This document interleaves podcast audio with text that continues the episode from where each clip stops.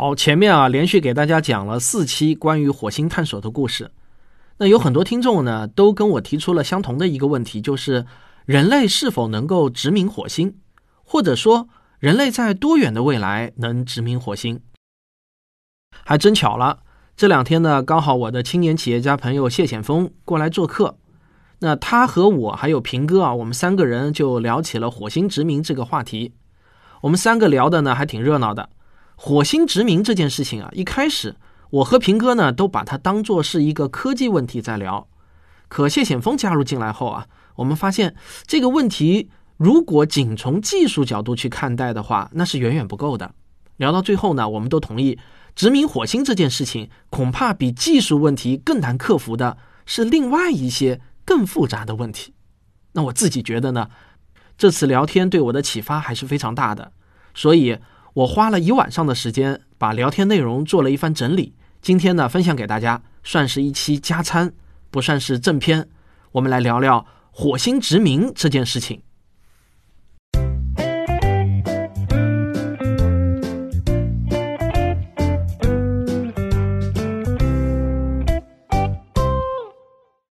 科幻大师罗宾逊有一部著名的科幻小说，被称为《火星三部曲》。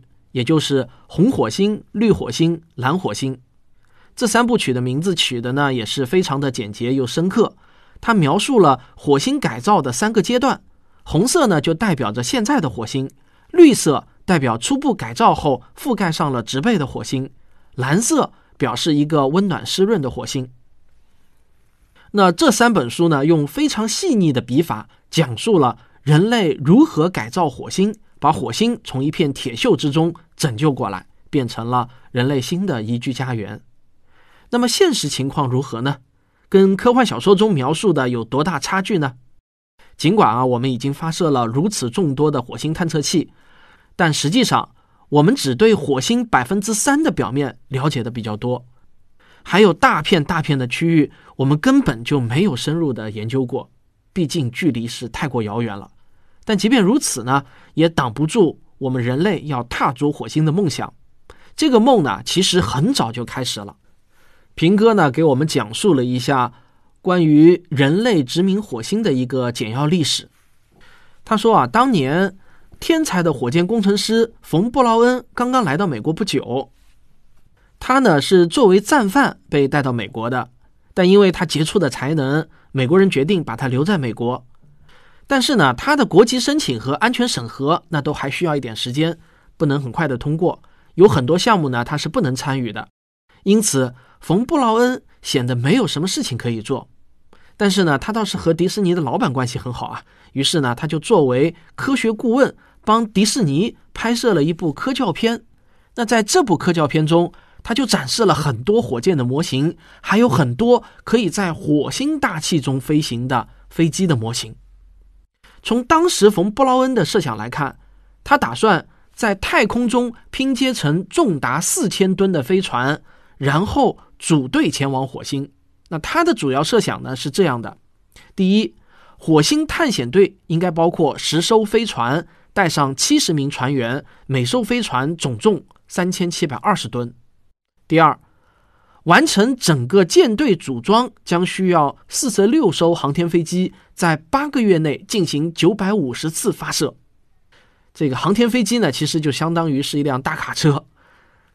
你看啊，科学家就是这样，把数字呢可以精确到个位数。第三呢，三级火箭要全都回收利用，第一级和第二级靠滑翔和降落伞来回收，那第三级呢就自己滑翔着着陆。所以啊，马斯克的那个设想呢，其实早在冯布劳恩时代就已经有了。因为只有回收火箭才能省钱，不然呢，这个发射的成本就实在是太高了。从地球到火星需要走特殊的霍曼转移轨道，这个我在之前已经介绍过，大约呢是每两年多才会有一次这样的机会。而霍曼转移轨道是最节省燃料的轨道了，但是即便是这样啊，飞过去也起码要半年多。再后来呢，就是美苏争霸。两国呢就开始比拼谁先能登上月球。美国巨大的工业和科技实力发挥的淋漓尽致，冯布劳恩领衔担纲的土星五号运载火箭到现在为止啊，都还是世界上最大的运载火箭。它相当于啊，把一艘三千吨级的护卫舰给竖起来，发射到太空中，就这么厉害。布劳恩为什么要设计这么大的火箭呢？当然，他不仅仅是为了登陆月球，其实他的内心中呢是瞄准了火星去的。但是载人登月从阿波罗十一号开始到阿波罗十七号停止，这个花的钱啊就像流水一样，即便是财大气粗的美国人都承受不住了。你要知道造一架土星五号需要花多少钱吗？按照当年的造价是五亿美元。你知道五亿美元是什么概念？一艘核动力航母的造价也不过是四点五亿美元，造一架土星五号比造一架核动力航母还要贵。但是别忘了，当时的火箭那可都是一次性的消耗品，所以呢，要花费比一艘航母还贵的价钱，仅仅能把一百一十八吨的载荷送到近地轨道。以这个价格去计算啊，那你想要去火星，那就是无异于痴人说梦了。这就是把美国全部榨干了，那也凑不出那么多钱来啊。按照冯布劳恩的设想呢，必须要靠重复使用来降低成本。于是，美国宇航局就开始了航天飞机计划。航天飞机就是可以多次使用的，他们设想呢会比较便宜。那按照布劳恩的设想，就是要靠航天飞机当做大卡车。把货物啊运到太空中，拼接成巨大的飞船，然后再去火星。航天飞机可以说是工程学上的一个杰作，也是一个里程碑。这个家伙啊，既可以运载七名宇航员，它背后的货舱还可以运输尺寸很大的货物。它最拿手的绝技就是把卫星抓回到自己的货舱里，然后带回地面。要是没有航天飞机，国际空间站根本就别想建造。要是没有这个家伙呢，哈勃望远镜也很难在太空里面加装那片改正镜片啊，那他的近视眼毛病就根本不可能治好了，也就不会有今天那么多精美的哈勃照片了。可惜呢，从挑战者号升空爆炸到哥伦比亚号返航解体的两次悲剧，让航天飞机成了美国宇航局的鸡肋。从此之后呢，航天飞机的每次飞行都是小心加小心啊。甚至需要另外一架随时待命，以防万一。那二十年前设计的电路板，到现在呢都已经很老化了。随着电子工业的飞速发展，过去的老型号的器件啊根本就买不到了，维护成本呢也越来越高，安全性也越来越差。于是美国人决定，二零一一年航天飞机全部退役。大家怎么也想不到啊，头号航天大国，曾经把人类送上月球的美国。居然失去了载人航天的能力，到今天也都还没有恢复。送个人上去啊，还得靠俄罗斯的联盟号。那我们纵观整个航天飞机计划，其实这种能够回收再利用的飞行器一点都不便宜，可能它比一次性的飞船还要贵很多。十六个国家联合建造的国际空间站，足足搭了十八年，总重量也不过三百七十吨。还不及冯布劳恩计划的百分之十，看来呢，人类要想去火星，那是没有什么希望了。尽管如此呢，NASA 还是按照当年冯布劳恩的路线图继续规划下一步的动作。他们花了九十天时间，制定了一份登陆火星的计划。那大致来说呢，他们的这份计划还是走的老路，就是要建立新一代的运载火箭，简称 SLS 太空发射系统。这个太空发射系统呢，要比土星五号略大一点。这种火箭是关键中的关键。这份计划呢，大致说来是这样的：首先呢，SLS 火箭多次发射，在太空中对接成一千三百吨的复合飞船，然后先发射两艘无人飞船去火星，一艘在火星轨道当回家的储备，另一艘呢降落在火星表面打前站。相隔二十六个月之后。再发射载人飞船，在太空中拼接成功，飞往火星。半年以后，宇航员飞到火星降落，到这里打个洞，到那里挖个坑，做好火星地质的考察工作。临走前呢，再搬几块火星的石头上飞船，然后点火起飞，和轨道上的储备飞船对接，等着下一个窗口期返回地球。当然呢，就有人对这样四平八稳的计划不感兴趣。为什么呢？因为太慢了，也因为啊。SLS 是由大公司在研发，他们的首要目标是挣钱，是股价，而不是理想。所以呢，就有的工程师提出了更加激进的直击火星的计划。那这个计划呢，大概是这样的：第一步，先发一艘无人飞船，携带单程燃料降落火星；第二步，在火星表面建立燃料工厂，电解水，捕捉二氧化碳，来制造甲烷和液氧；第三步，过二十六个月，载人飞船飞向火星。那这个计划的好处啊，就是不再需要庞大的补给，飞船拼装次数也很少。但坏处就是啊，单程燃料万一出问题，宇航员就回不来了。好在呢，NASA 也是受够了大公司的垄断，他们打算引入几条鲶鱼。那埃隆·马斯克的 SpaceX 公司就是其中的佼佼者。这个埃隆·马斯克啊是南非人啊，平哥喜欢把他戏称为马一龙。后来呢，他移居美国。他是个成功的商人，从小就酷爱编程。著名的互联网支付公司，相当于是美国的支付宝，PayPal 公司呢，就是他参与创立的。后来啊，他退出卖掉了，嗯，但是呢，就挣到了第一桶金。他从小啊就有一个去火星的梦想。发了财之后呢，心思就开始活动了。美国的火箭太贵了，俄罗斯的比较便宜。他就去跟俄国人打听了一下，但是啊，他觉得价钱还是太贵了。他就想啊，难道整个地球上就找不到一种价钱便宜、量又足的火箭吗？最终啊，他下定决心自己造火箭。这个决心可真够大的。好在呢，他是生活在新世纪的美国，美国不愧是工业底蕴深厚啊。很多过去难以解决的问题，如今呢已经不再是难事儿。整个大环境已经发生了天翻地覆的变化。马斯克就找来了很多天才的工程师，用软件迭代的方式。去开发火箭，效率呢果然是非同凡响。SpaceX 公司最大的突破就是火箭的垂直回收。过去啊，一级火箭把载荷送上去以后呢，自己就成了垃圾。那马斯克就想啊，假如多装点燃料，一级火箭用反推的方式自己降下来，不就可以完成回收吗？这个点子呢，最早其实冯布劳恩就提出来过。那这个点子比航天飞机就要划算多了。过去呢，美国人为了完成登月任务，要设计巨大的发动机。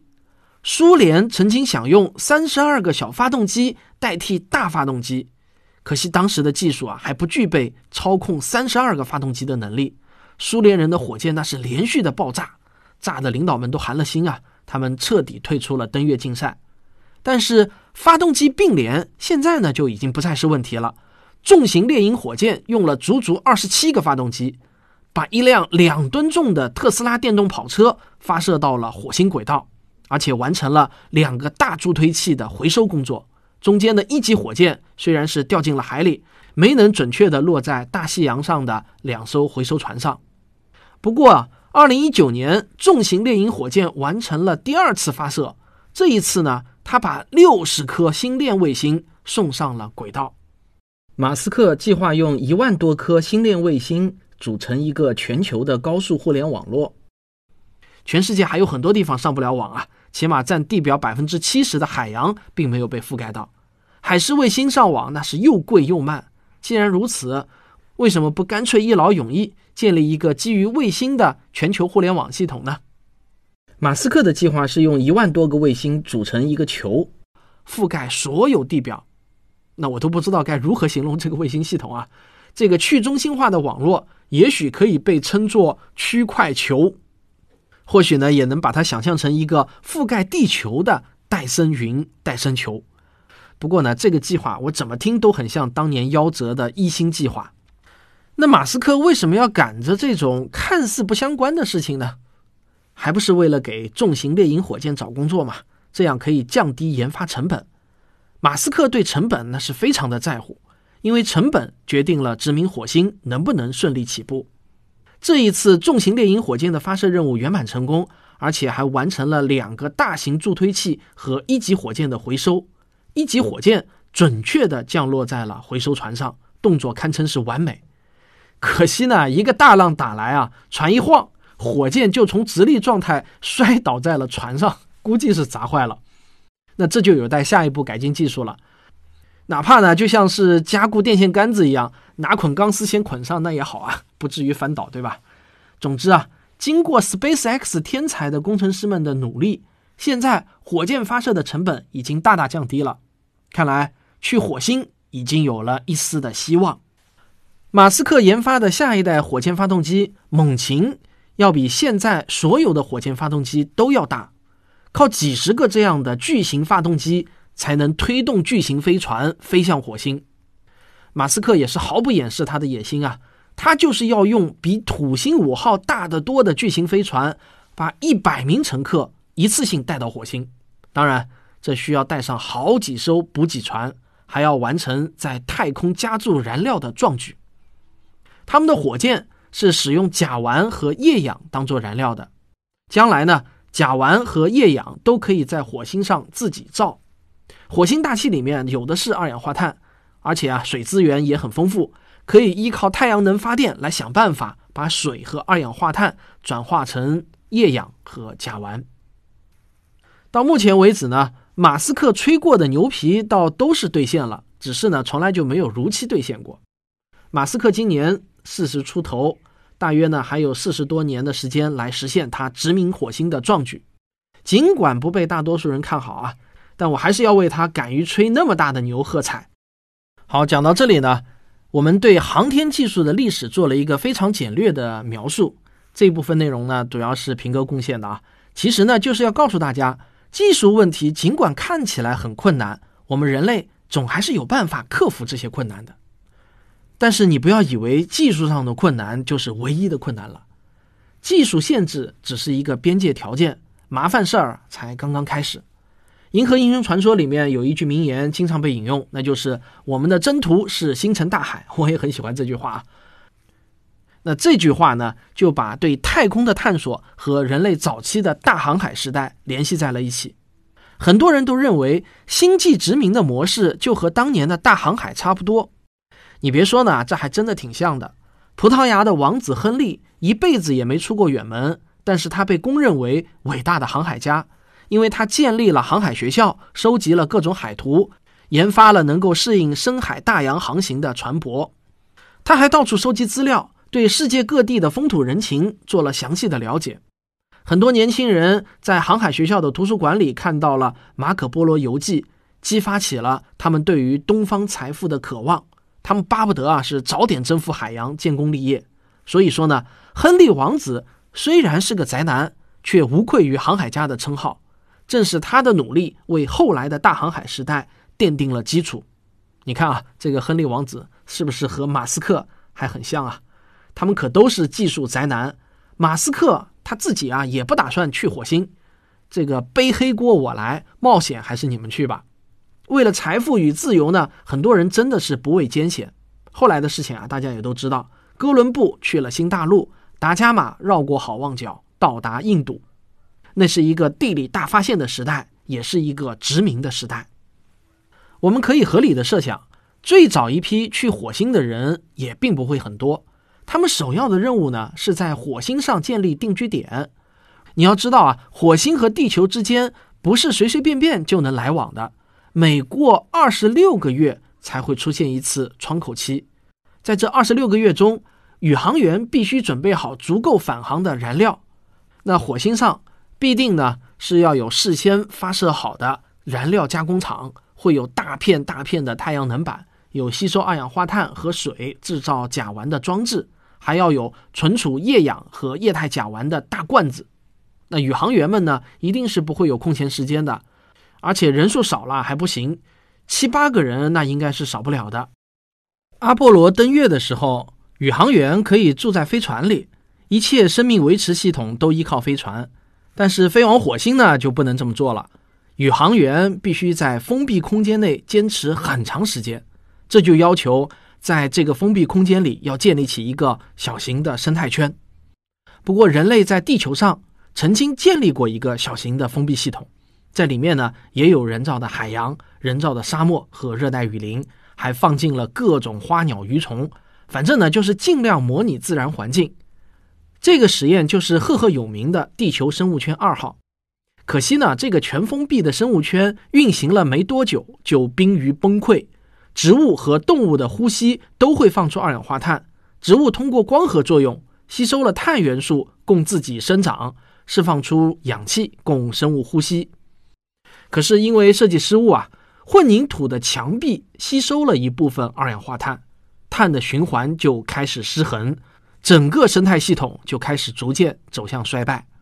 但比这更麻烦的是，住在地球生物圈二号里面的八名研究者，甚至呢分成了两派，开始互相对抗。他们闹得不可开交，人际关系呢是完全崩溃了。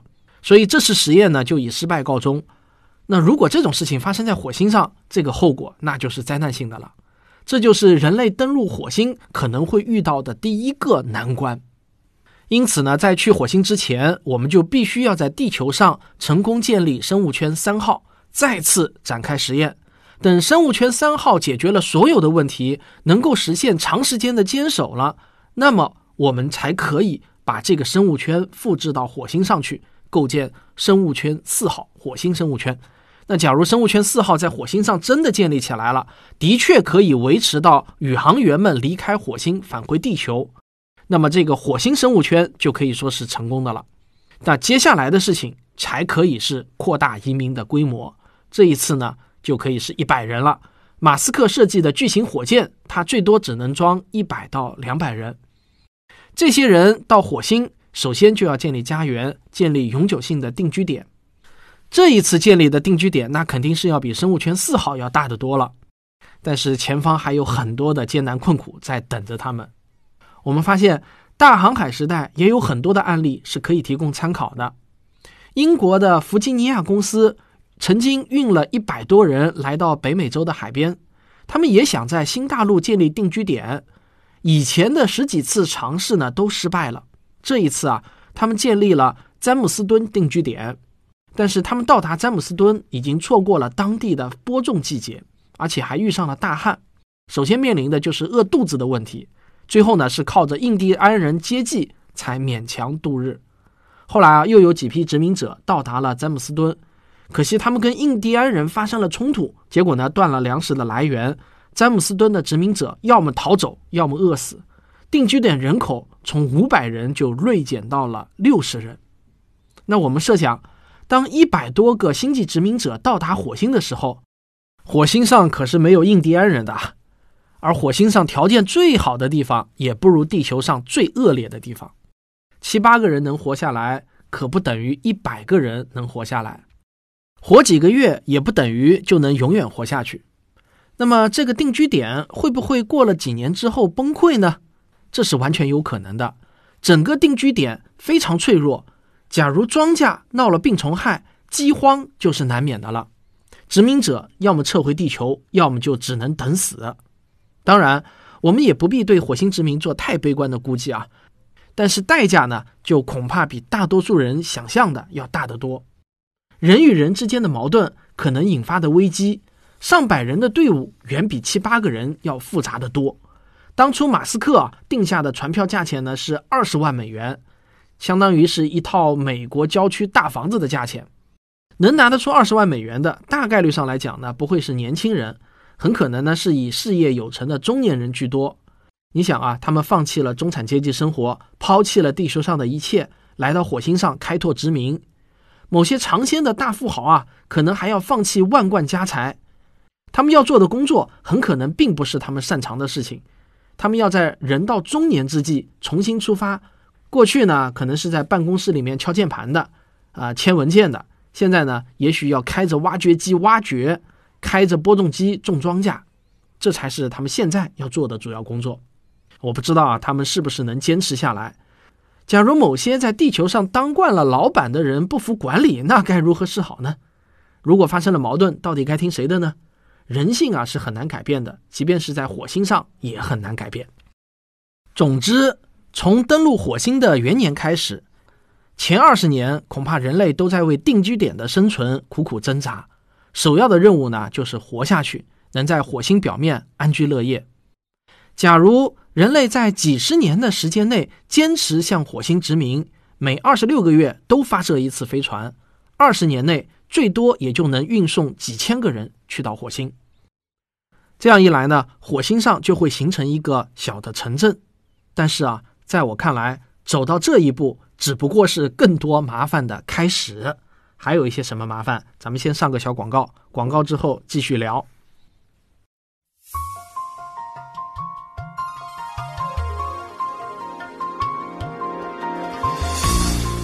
我的资深听众阿石把《时间的形状》这本书全部用漫画的形式重新编排了一遍。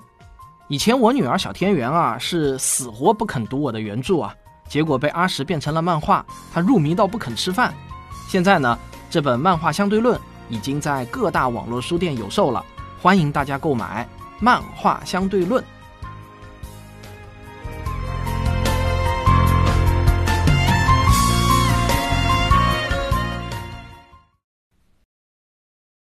我们现在不妨假设，二十年过去了，第一批开拓者也都老了，火星上的定居点的人口成分越来越复杂，老中青都有，拖家带口的也不少。有些孩子干脆就是在火星上出生的，有了孩子就必须有幼儿园和学校，人多了那总要有商店，老人多了医疗服务需求也会变多。难道说得了个阑尾炎还只能回地球去动手术吗？这个小社会必定是一个麻雀虽小五脏俱全的社会。这时候火星上的殖民小镇就很像我国三线建设时期在大山中建立的那些工厂。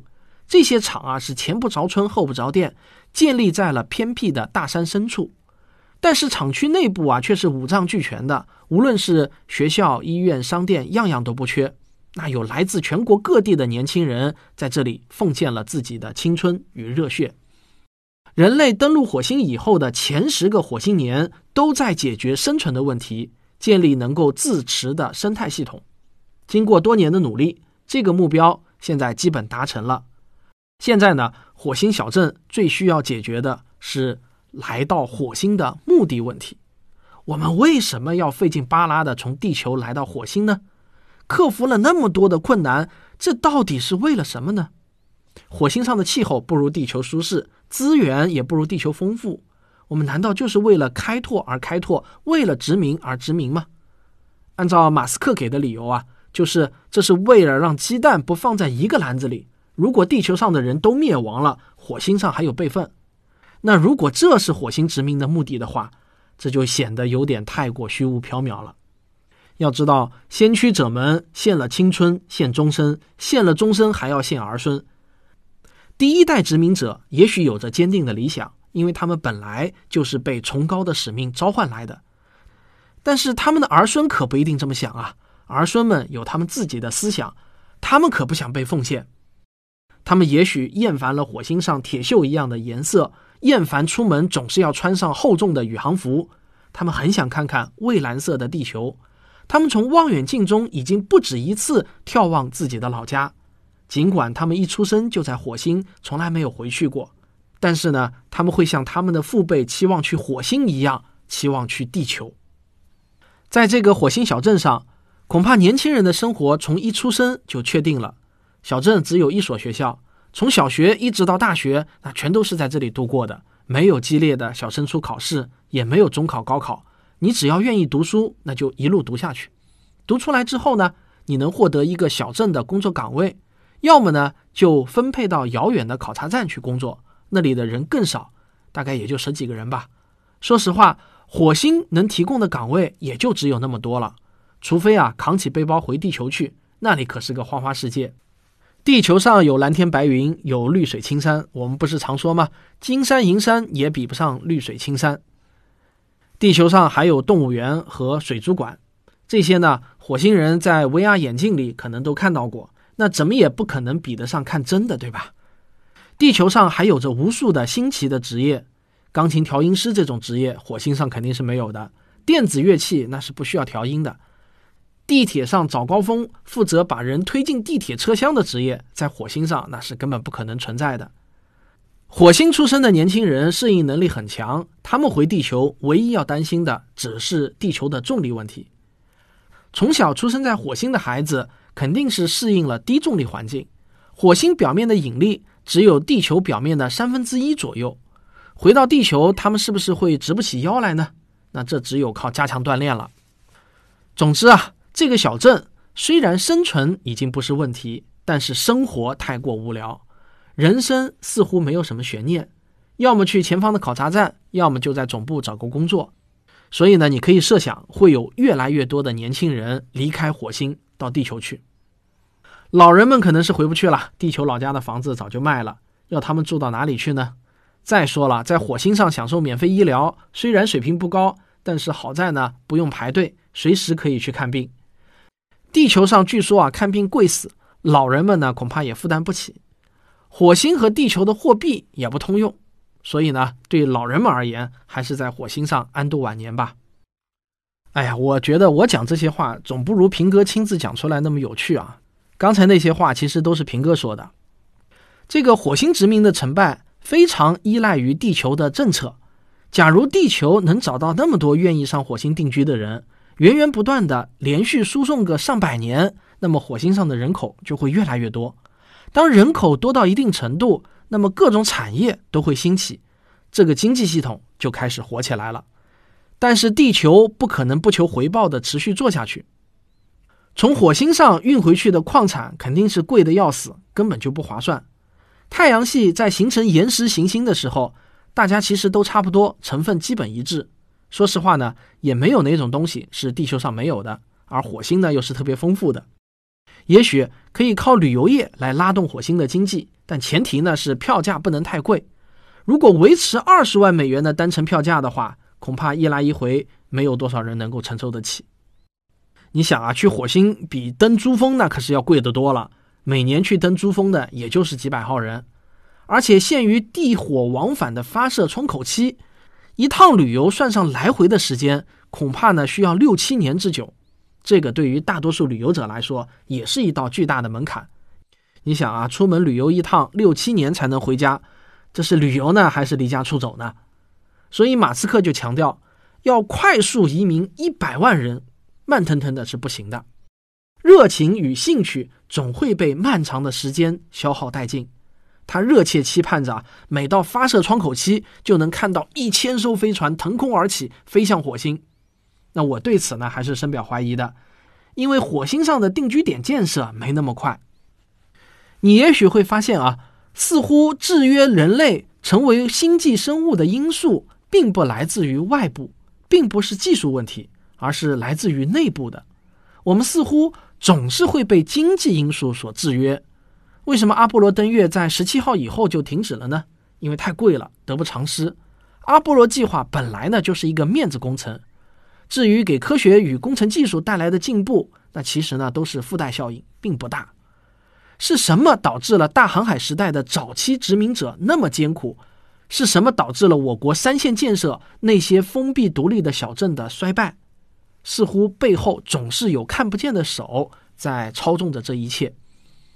马克思说过，人的本质是一切社会关系的总和。每个人都生活在一个复杂的网络之中，亲属、朋友、工作伙伴构成了人际关系网。你买东西也离不开商业网络，这个网络包括物流和信息流。那这些网络层层叠叠的把每个人都嵌入进来，每个人都是这张网络的一个节点。那这个网络科学啊，就是一门专门研究复杂网络系统的定性和定量规律的崭新的交叉学科。从学界到商界，很多人都在尝试用网络来解释复杂的现象。毕竟，网络科学本身就是复杂性理论的一个分支。比如呢，呃，这次来我这里做客的我的朋友谢显峰，他也在利用网络系统来研究复杂的商业规律。他写了本书，叫《球面商业规律》，里面呢就描述了一个去中心化的球状网络。他用这个理论来解释消费者的各种行为、各种现象。那他在跟我们聊天的过程中，这个他的有些观点呢就非常有意思。比如说啊，他就提到可以从网络的角度去看看人类社会是如何组织和协作的。那如果我们从网络角度重新去解读大航海时代，一切呢可能都会变得不一样了。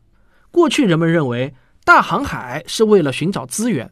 你看，西班牙人从南美洲弄回了大量的金银，于是西班牙人就突然之间一夜暴富了起来。一艘艘大帆船来到当时的中国，用白花花的银子购买了大批的瓷器、茶叶、丝绸，带回了欧洲，马上就能挣更多的钱。但实际上，如果你用网络的眼光去看的话，大航海其实是把东西方庞大的人口联系在了一起，大帆船只不过是中介。中国出产的丝绸和瓷器、茶叶都是靠人的辛勤劳动换来的，真正的财富其实还是人的劳动。后来英国爆发了工业革命，西班牙人的银子都被英国挣了去，西班牙人成了过路财神，英国人富起来了。英国人出售的是科学与技术，出售的是智慧，但这同样也是人的劳动。人才是创造财富的源泉。大航海实际上是把本来无法连接在一起的人群给连起来了。正是这种全球化的商品交换，产生了大量的财富。那些到达东方的航海家们，一个个挣的是盆满钵满的。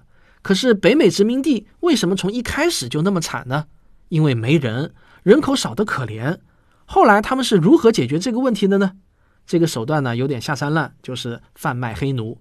他们从非洲弄了大批青壮年来到美洲，非洲流失大量的人口，这对非洲就是一个沉重的打击。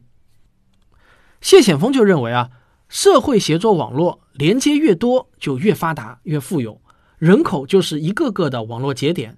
当然是节点越多，连接数越多。假如把一小部分节点从整个大网络里面分割出去，形成一个独立的小网络，经济必定会一落千丈。国际上要制裁某个小国，切断它一切对外的经贸往来，那么这个国家就肯定很惨。靠那点人口啊，即便是再能吃苦耐劳，也很难翻身。同样的情况，你把几千人放到一个相对孤立的环境中，这一群人因为节点数太少。因此呢，就很难维持足够多的连接数。假如没有外来资源的注入，他们很快就会衰败。俄罗斯有大量当年因为军事需要而诞生的小城，这些小城呢，只知道编号，不知道名字。现在啊，这些小城几乎都是人去楼空，变成了鬼城。那火星移民是不是也会重蹈覆辙呢？他们人口说少不少，说多不多，经济凋敝，进退两难。俗话说啊，人心散了，队伍不好带。这个时候是火星殖民成败的关键时期，决定着未来的成败。假如马斯克的想法成功了，他的确可以在短时间内移民一百万人去火星，那么火星城市应该是有机会完成自我循环，成为一个有自持能力的城市。我们不妨胆子再大一点，假如把地球上的一半人都移到火星上去，那么会出现什么样的情况呢？大家想想看，几十亿个节点，这些节点之间有大量的连接。假如我们把这些节点分割成无法相连的两部分，总连接数那必定是腰斩。如果总连接数真的与经济繁荣程度相关，地球上少了一半的人口，经济就会一落千丈。假如顺着这个思路继续推演，当地球上移民到火星的人数多到一定程度，地球的经济衰退。就足以造成星际殖民活动难以为继，于是孤悬在火星的殖民地也就成了无源之水。宇宙中的智慧生物，即便是有勇气迈出第一步，恐怕呢也是很长时间里头迈不出第二步，或者呢干脆就会打消了这个念头。这或许可以解释为什么我们看不到宇宙中有星际殖民的现象。高级智慧生命相互协作的复杂网络是很难被分割的，这倒是有点像是黑洞的面积定理啊。黑洞只能合并，不能分割。大过滤器假说不能只考虑外因而不考虑内因。既然人类的协作网络不能分割，那就只能带着地球去流浪了。平哥觉得啊，这不是开脑洞，这是必然。说到底啊，地球拥有一个非常复杂的生态系统。包括我们人类社会都在这个生态系统之内，这个系统是自然演化而来的。就像谢显峰在他的这本《球面商业规律》里头所描述的，这是一个去中心化的、数量极其庞大的网络系统。现在地球的环境不是人为设计出来的，而是自然选择演化的结果。可是，假如要殖民火星，火星定居点在初始阶段必定是人为设计出来的。这就不是自然演化的结果了，人类成了掌控者，这个网络系统本身从一开始就是失衡的，因此啊，一开始就已经埋下了隐患，能不能度过这个阶段，那是需要一定的运气成分的。我觉得险峰的这些思考啊，也是有深度的。大家有兴趣的话呢，也可以去了解一下他的那本《球面商业规律》。好，这个从火星殖民来反观我们的地球，你就会发现，咱们的地球啊，那真的是太好了，这是我们唯一的家园，我们当然要好好的珍惜它。毕竟啊，我们的地球现在是没有备份的。好了，这就是本期的加餐节目，感谢大家的收听，我们下期再见。